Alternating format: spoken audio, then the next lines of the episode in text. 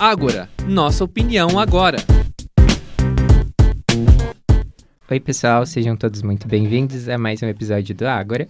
Eu sou Alessandro Camargo e hoje a gente traz para o diálogo um assunto que com certeza está presente nas nossas vidas, as redes sociais, ou mais especificamente a dependência que elas vêm nos causando.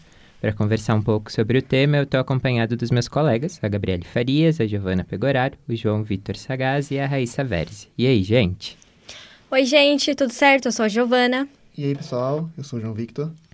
Oi, gente, eu sou a Gabi e tô lembrando que não é para dizer boa noite, hein? Oi, galera, eu sou a Raíssa. A gente consegue muito bem introduzir esse assunto com o que aconteceu lá no comecinho de outubro.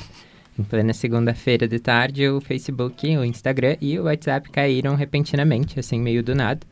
E a empresa assumiu que o problema foi global e que o apagão decorreu de uma falha interna, um defeito durante a alteração em suas configurações. Essa falha acabou causando vários prejuízos. O Mark Zuckerberg, por exemplo, que é cofundador do Facebook, perdeu 6 bilhões de dólares em algumas horas. A quantia não interferiu muito na fortuna da princesa, né? Porque está estimada ali em mais ou menos 100 bilhões. Mas a falha com certeza trouxe prejuízos para os milhares de empreendedores que utilizam das redes como lojas virtuais para facilitar o atendimento ou para trabalhar de casa. Além da dependência econômica, a queda nos mostrou principalmente o quão emocionalmente dependentes nós somos dessas redes. Afinal de contas, foi um detox meio que forçado de mais de seis horas das redes sociais. Eu confesso que eu não senti muito a queda dessas redes, eu sou um grande fãzinho do Twitter, que ficou lá de pé, o meu guerreiro, né? E, então, na verdade, eu até gostei que, de ficar um tempo sem mexer nessas outras, mas eu sei que essa não foi a realidade de todo mundo, né, Giovana? Isso, Alessandro. É, eu não uso Twitter, é, eu sou muito fã do Facebook e Instagram, então eu senti essa falta, principalmente porque eu estava trabalhando no horário e a gente usa muito o WhatsApp para se comunicar com meus colegas. E foi um caos. É, tinha gente utilizando SMS, tinha gente que recorreu para o LinkedIn. É, de fato, é, foi um, muito interessante ver como as pessoas estavam contornando a situação no dia. Inclusive, é até trágico e engraçado citar um caso de uma mulher lá em São Paulo que ela estava passando mal, é, ela estava tendo um pico de açúcar no sangue e ao tentar pedir ajuda para alguém, ela recorreu ao WhatsApp, as mensagens, ela esqueceu da existência do telefone. E nisso, a mensagem não chegou, claro, porque as redes sociais estavam fora naquele dia e a mulher desmaiou em casa. É, a Tatiane, de 40 anos, e ninguém veio socorrê-la. É, após 10 minutos, ela levantou e felizmente nada demais havia acontecido com ela. E assim a gente vê, né, como a nossa dependência está muito grande das redes que a gente até esquece da existência de outros métodos. E não é de duvidar até que esse pico de glicose tenha sido por causa justamente da queda das redes, né? Verdade. Concordo. Uh, como eu citei anteriormente, tem muita gente que faz uso das redes por questões mais uh, importantes, né? Vamos dizer assim, trabalho, estudo, enfim, como ferramenta mesmo. A gente sabe que para essa galera as falhas assim acabam atrapalhando bastante, bem mais do que para outras pessoas. Sim, com certeza. As redes sociais elas evoluíram num, num nível que não são mais algo tão trivial quanto a gente pensava antigamente. É, as empresas estão utilizando, as instituições de ensino estão utilizando, principalmente na pandemia, para o aprendizado.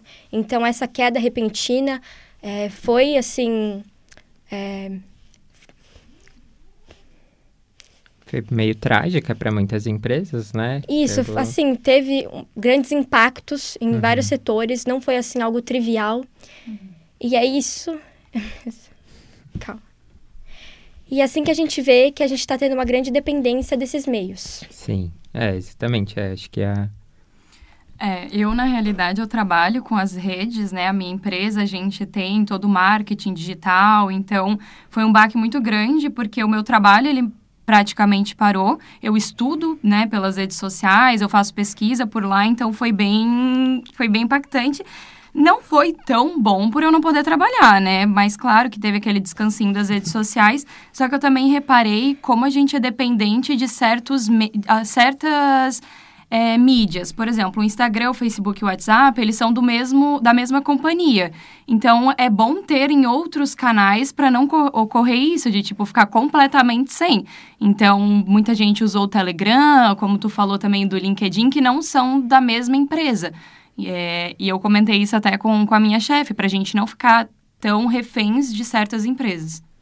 Um ponto interessante que você tocou, Raíssa, que eu me lembrei agora, no meu trabalho eu também fui prejudicado por isso, por conta de que eu trabalho na questão de recebimento. Ou seja, a minha empresa tem uma norma que ela usa o WhatsApp para muita coisa, principalmente para o registro de mercadoria, tudo que é de transferência entre as lojas.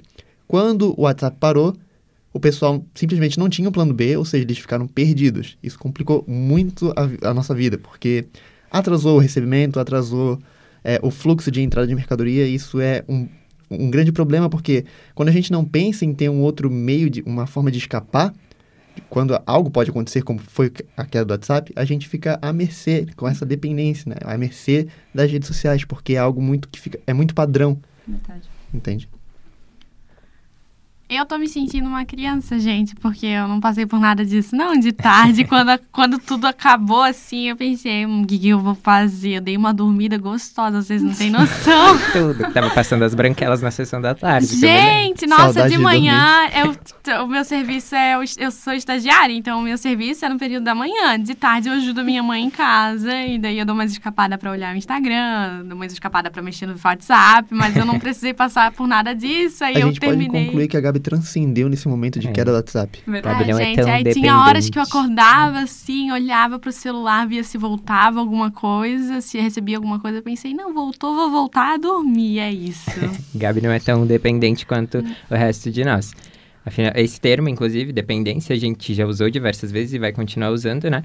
E segundo o dicionário, um dependente é alguém que não consegue se desligar de um hábito, especialmente de um vício. Vocês acreditam que mesmo no, nos causando isso, as redes sociais ainda nos fazem bem de alguma maneira? Então, Alessandro, é, um estudo feito pela Instituição de Saúde Pública do Reino Unido, agora eu vou treinar um pouco meu inglês, a Royal Society for Public Health, em parceria com o Movimento de Saúde Jovem, ela apontou que as redes sociais, elas tendem a causar um efeito nocivo ou um efeito positivo, dependendo da maneira em que ela é usada.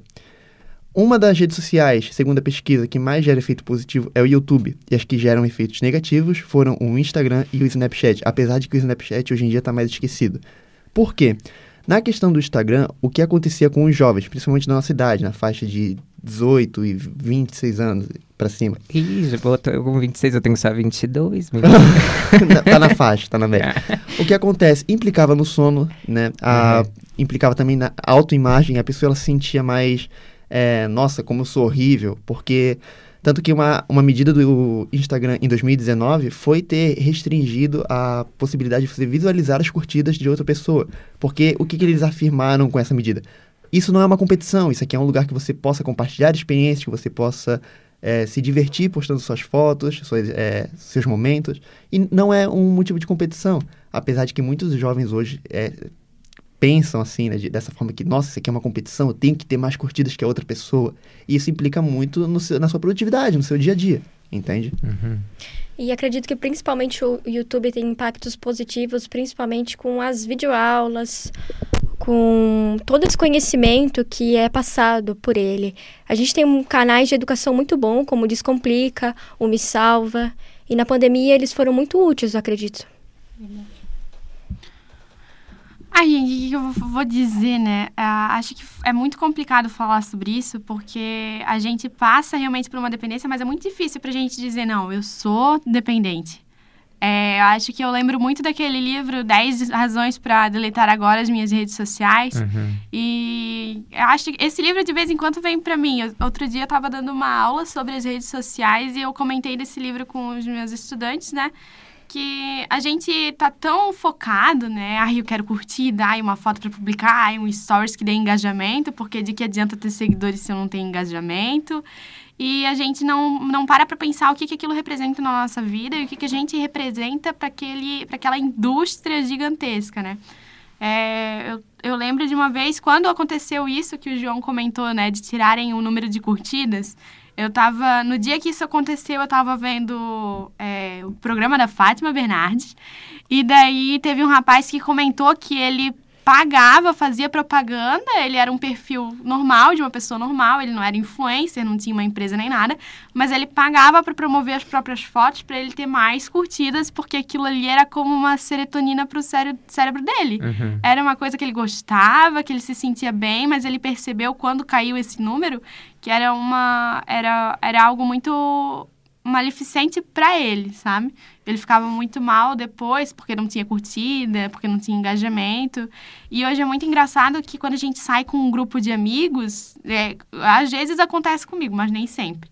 Acontece de sair no grupo de amigos para dizer que tá saindo com um grupo de amigos, para dizer que tem um grupo de amigos para sair, que tem alguém para botar no stories uma foto legal. Um amigo meu foi na minha casa, a gente foi assistir um filme e ele pediu pra gente pausar a cena do filme que a gente tava vendo para ele gravar um Pra ele gravar um stories. stories. Claro, E né? Porque com- o engajamento tem que rolar. Exatamente. Eu pensei, uau, que- Mas- a que ponto chegamos? Mas ainda falando desses prós, assim, que nem a Giovana citou ali, questão da educação, desse acesso mais fácil, vocês acham que tem algum outro que seja tão importante assim quanto? Eu acho que, é, até colocando na minha área de trabalho, a própria venda com o cliente, ela se tornou mais humana.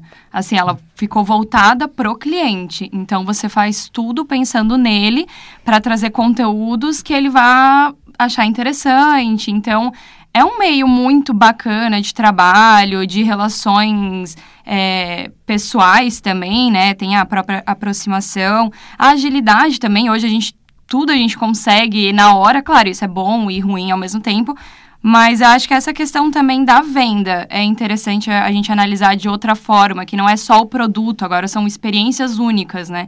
E as redes sociais ajudaram muito nisso. Tem toda essa questão da pandemia também, que ele facilitou horrores, né? Que a gente não podia ter esse contato mais físico. E também tem os- as coisas negativas.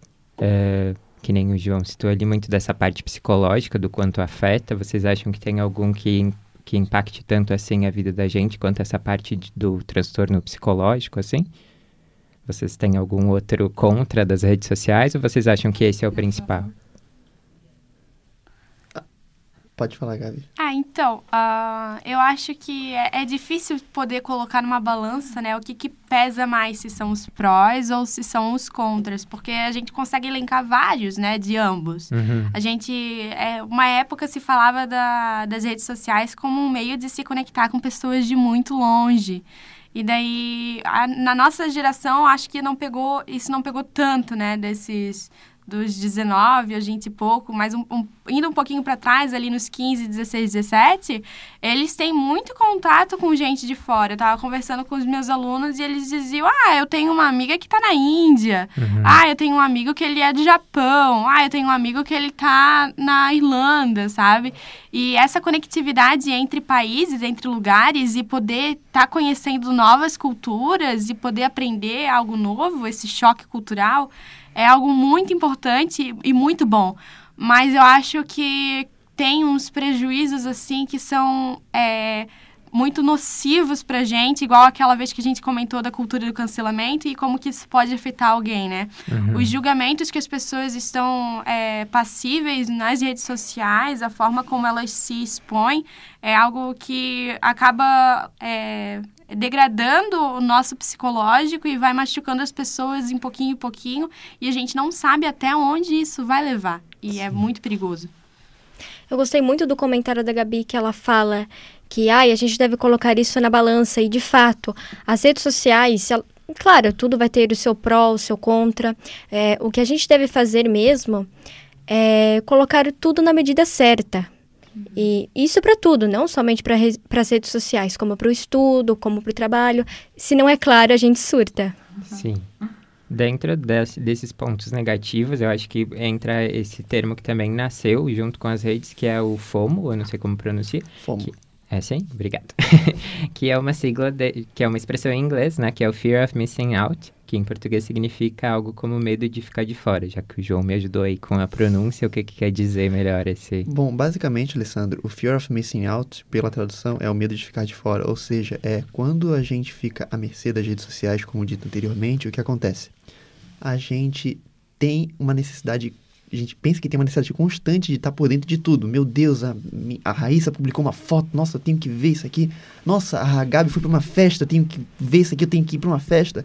Isso é uma patologia psicológica, Eu entende? tenho que stalkear as Eu pessoas tenho que stalkear as estavam com pessoas. a Gabi. Eu tenho- Nossa, quem é essa pessoa que tá com a Gabi? Isso se torna. é, uma- é, é uma doença, né? Porque de- quando você fica tão dependente, cria esses sintomas, o que você pode desenvolver? Insônia, ansiedade e até mesmo depress- depressão.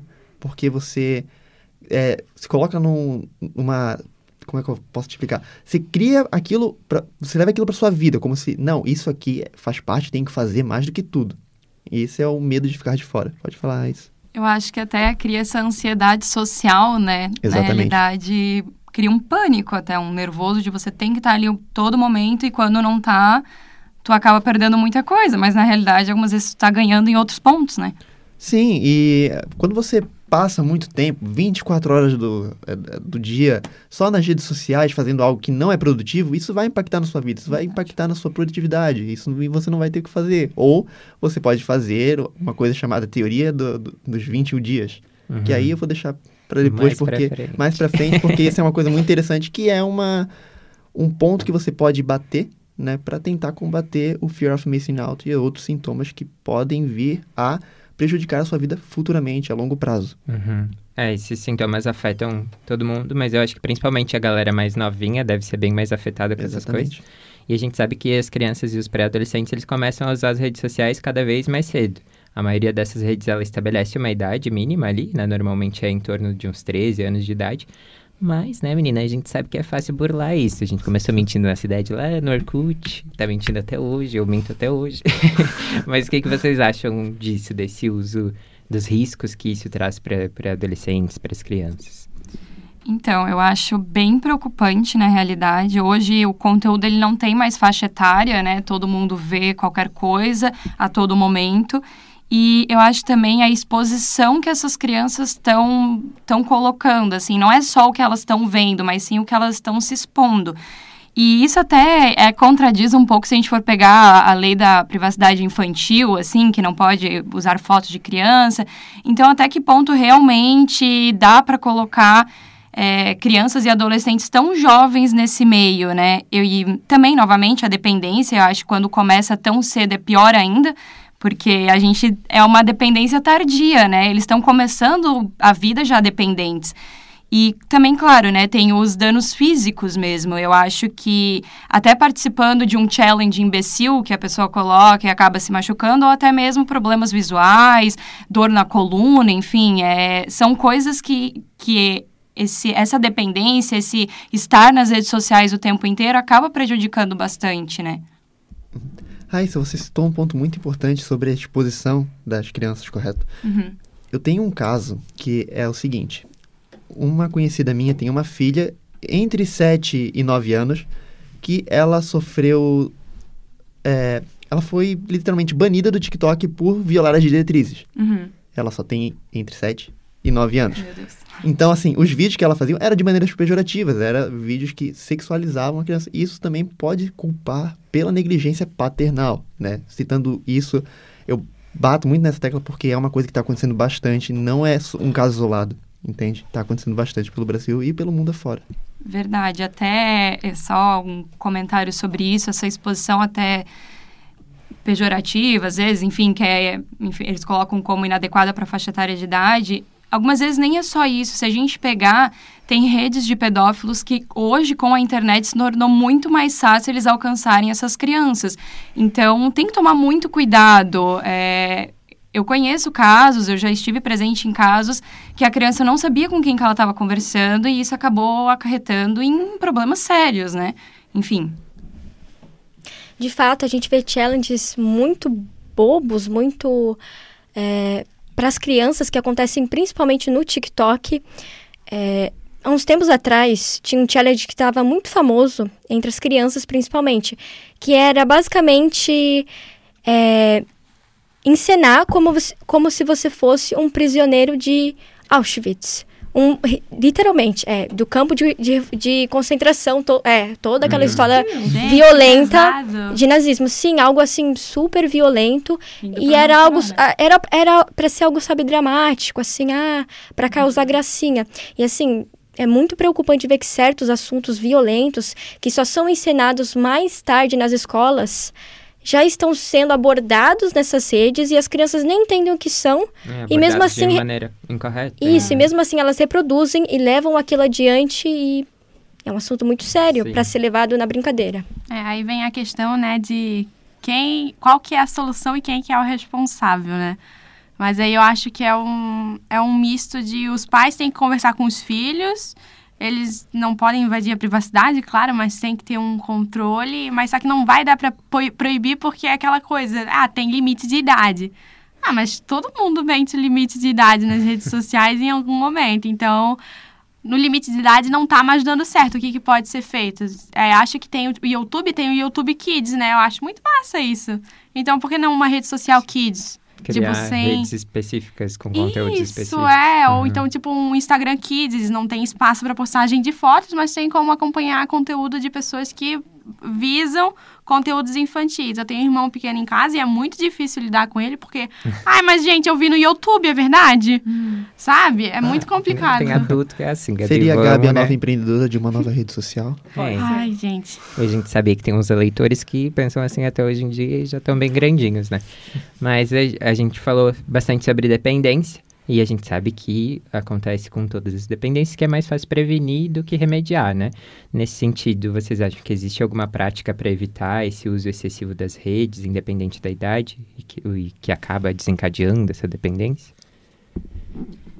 Eu acho que não tem nada completamente eficaz. Eu acho que sim, tem situações que, ah, até o próprio celular ele diminui o uso dos, dos aplicativos. Só que, por- como eu vou me usar de exemplo, eu trabalho e estudo com isso. Eu não tenho como diminuir o meu tempo nessas redes. Eu acho que o único processo realmente efetivo seria eu ir para um lugar distante, sem conexão, no meio da selva e não, não pegar no meu celular. Eu acho que só assim. Todo mundo precisa de um terapeuta, hein? É, de fato, é muito difícil se autodisciplinar. A gente tem apps que controlam o tempo, né, dos aplicativos, mas ainda assim é muito difícil. O que a gente pode tentar fazer, é claro, tentar achar um novo hobby, começar alguma leitura, é, fazer algo novo, um curso, enfim, mas a gente sabe que isso é muito difícil. E, e esse negócio do aplicativo, a gente ainda vai estar usando um outro aplicativo para não usar o Isso, aplicativo. né? Eu não vou usar o WhatsApp, mas eu vou usar o Telegram. É. Preciso me comunicar com alguém. Eu não vou usar o Facebook, mas eu vou usar o Orkut, não, pera. O Orkut não tem. Fala Não aí, mais. menino João, dessa sua teoria. Vamos ver se não é conspiratória. A Não, teoria é- dos é, 21 lembrando que dias. essa teoria não é minha, tá, pessoal? Ela foi criada por um... Lá em 1950, que deu origem por causa de um cirurgião, que quando ele amputava a- a- os braços ou fazia alguma plástica na- nos pacientes, o que acontecia? Ele percebeu que demorava em média 21 dias para eles se acostumarem, porque antes desses 21 dias, nesse intervalo, eles consideravam ainda um membro fantasma. Uhum. Para eles ainda, ah, eu tenho um braço, mas na verdade não. E o que acontece?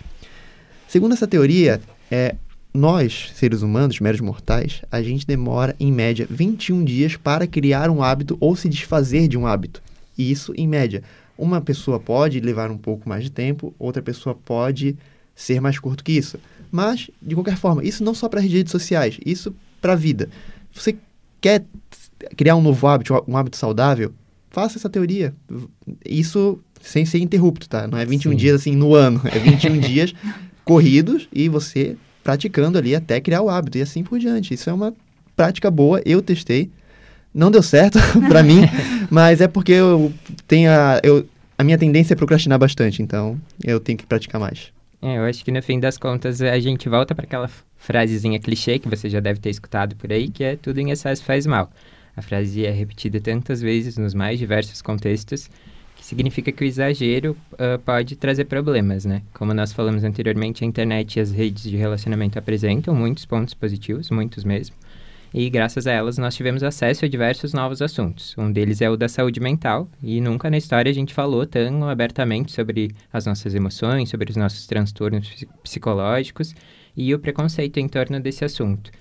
E as redes podem sim nos causar dependências, mas alguém viciado nelas não deve se privar dos benefícios que elas trazem, mas precisa encontrar um equilíbrio entre a vida online e a offline.